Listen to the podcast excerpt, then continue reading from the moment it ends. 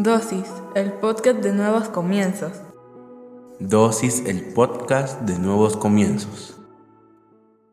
Bienvenidos sean todos y cada uno de ustedes una vez más a Dosis. Hoy hablaremos sobre tormenta. Pareciera que nuestros días están diseñados para estar en paz y en tranquilidad, pero no es así. Mira el clima hoy en día. A veces amanece soleado, otras nublado, de repente cambia, empieza a llover, empieza una tormenta, luego vuelve a salir el sol. Si nos damos cuenta, el mismo clima nos dice que las tormentas son frecuentes. Desafortunadamente, idealizamos nuestra vida pensando que las tormentas solo llegan cuando hicimos algo malo, que las tormentas son el anuncio de un proceso que las tormentas solo son porque no hicimos algo adecuadamente. Y eso es una mentira. De eso quiero hablarte este día. Las tormentas sirven en nuestra vida para saber en quién depositar nuestra confianza, para saber qué tipo de carácter tenemos y para aprender a levantarnos de las dificultades. Si no lo comprendes de esa manera, la tormenta te va a atormentar a ti y no está diseñada para eso. Está para que busques refugio. Y como cristianos, nosotros buscamos el refugio en Dios. Mira lo que dice Proverbios 10:25. La tormenta pasa y el perverso desaparece, pero el justo permanecerá fuerte para siempre. O sea, la tormenta sucede para el que es perverso y para el justo. No tiene una clasificación. No es que yo te diga, ah, bueno, no van a haber tormentas en tu vida porque eres justo. No, la palabra no dice eso. La palabra está anunciando que tormenta va a haber. El perverso va a ser destruido, pero el justo va a permanecer fuerte. A lo que se refiere con justo en este pasaje es aquella persona que pone su confianza en el Señor. Porque si tú has estudiado un poquito la palabra, te darás cuenta que el Señor es nuestro refugio, es nuestra roca. Y si estamos firmes en Él, nuestra esperanza está fortalecida por Él, vamos a mantenernos firmes, a pesar de lo fuerte de la tormenta, a pesar de que no dejen de caer malas noticias. Tal como sucede con el clima, cuando los rayos comienzan, uno ya está esperando el sonido, el trueno, ¿verdad? Pues es lo mismo. Pareciera que aparece una mala noticia, luego otra, luego otra, luego otra. Esa es la tormenta. Pero también el clima nos enseña que en el momento que la tormenta pasa, vienen los amaneceres más bonitos. Después de una noche de mucha lluvia, fíjate tú en el amanecer, en la mañanita, te vas a dar cuenta que las nubes tienen formaciones totalmente diferentes y a la vista son preciosas, porque pasamos una noche turbulenta. Pues lo mismo sucede con tu vida. Cuando tú experimentas la tormenta, pero eres justo, estás firme, tu confianza está en Dios, el día siguiente de la tormenta, tú vas a ser sorprendido por la manifestación gloriosa del Señor en tu vida. Eso es lo que no comprendemos, por eso te decía, la tormenta no nos debe de atormentar, sino todo lo contrario, debería de formar en nosotros un carácter para levantarnos a pesar de las malas noticias o de las circunstancias que provocaron esa tormenta. Sigamos. El Salmo 107 del 28 al 31 dice, entonces, en su angustia, pidieron ayuda al Señor, y Él los libró de sus dificultades. Cambió la tempestad en brisa, calmó las olas. Se alegraron al ver el mar calmado, y Dios los guió al puerto deseado. Den gracias al Señor por su fiel amor y porque Él hace hasta lo imposible a favor de los seres humanos. Interesante, porque solo leemos muchas veces el primer versículo, pero a partir del 30 me encantó. Se alegraron al ver el mar calmado y Dios los guió al puerto deseado. Y es que eso va a pasar. Si tú aprendes a enfrentar las tormentas, seguramente vas a disfrutar cuando haya calma y vas a ver cómo el proceso de Dios te lleva al puerto deseado, al plan perfecto de Él. Las cosas no suceden sin ningún motivo. Ahora me vas a decir, no puede ser que esta mala noticia tenga un motivo. Sí lo tiene, verdaderamente lo tiene, aunque hoy no lo puedas ver, porque solo estás viendo los rayos, estás oyendo los truenos, estás viendo todo nublado, parece que nunca se va a despejar. Pero hay un propósito. Si tú en esa circunstancia, en ese momento, aprendes a descansar en él, te aseguro que esta tormenta es pasajera. Lo que tú pensabas que no ibas a lograr en medio de esa tormenta, Dios lo hace posible para llevarte a buen puerto, a ti, a tus anhelos y a tus sueños, media vez estén dentro del propósito de Dios. Pero para llegar ahí tenemos que tener carácter. tenemos que tener esperanza, fortaleza y fe de que Dios no nos falla, de que Dios no nos abandona. Por más fuerte que sean las malas noticias, por más fuertes que sean los truenos, por más nublado que se vea, por más de todas esas situaciones, Dios siempre responde a aquellos que tienen confianza en Él. Te dejo con esto. Salmo 55, 22, 23. Confía al Señor todas tus preocupaciones, porque Él cuidará de ti. Él nunca permitirá que el justo quede derribado para siempre. Dios mío, tú destruirás a los asesinos y los mentirosos no llegarán ni a la mitad de su vida. Yo por mi parte pondré toda mi confianza en ti.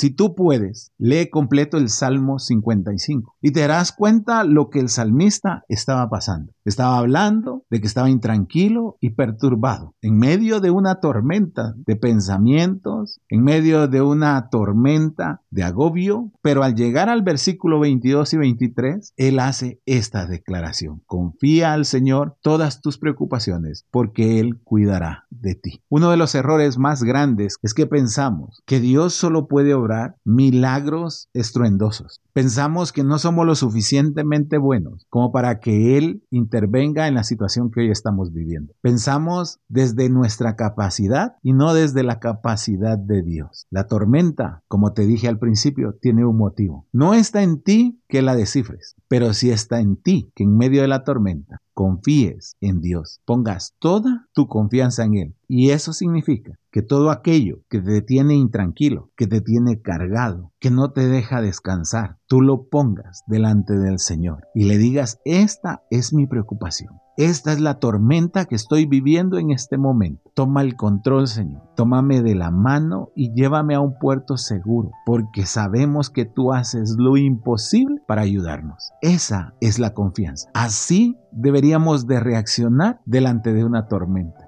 No es fácil, las tormentas son repentinas, el clima cambia de un momento a otro. Por la mañana estabas tranquilo, por la tarde recibiste malas noticias, por la noche las noticias siguieron, solo alimentando esa enorme tormenta. Y tus pensamientos comenzaron a decirte, de esta no sales. Pero sabes, el Espíritu Santo está gritando, confía, porque esta tormenta solo es para fortalecer tu fe. Así que hoy yo te invito a que cierres tus ojos. Vamos a orar. Señor, te damos gracias. Pareciera que las tormentas hasta cierto punto nos van a hundir, pero hoy después de lo que has hablado en nuestras vidas, sabemos que las tormentas sirven para fortalecer nuestra confianza en ti. No permitas que desmayemos en medio de una tormenta, sino todo lo contrario. Tú tienes el control y tú nos llevarás a buen puerto, tal como lo dice tu palabra. Te damos gracias, Señor, en el nombre poderoso de Jesucristo. Amén y amén.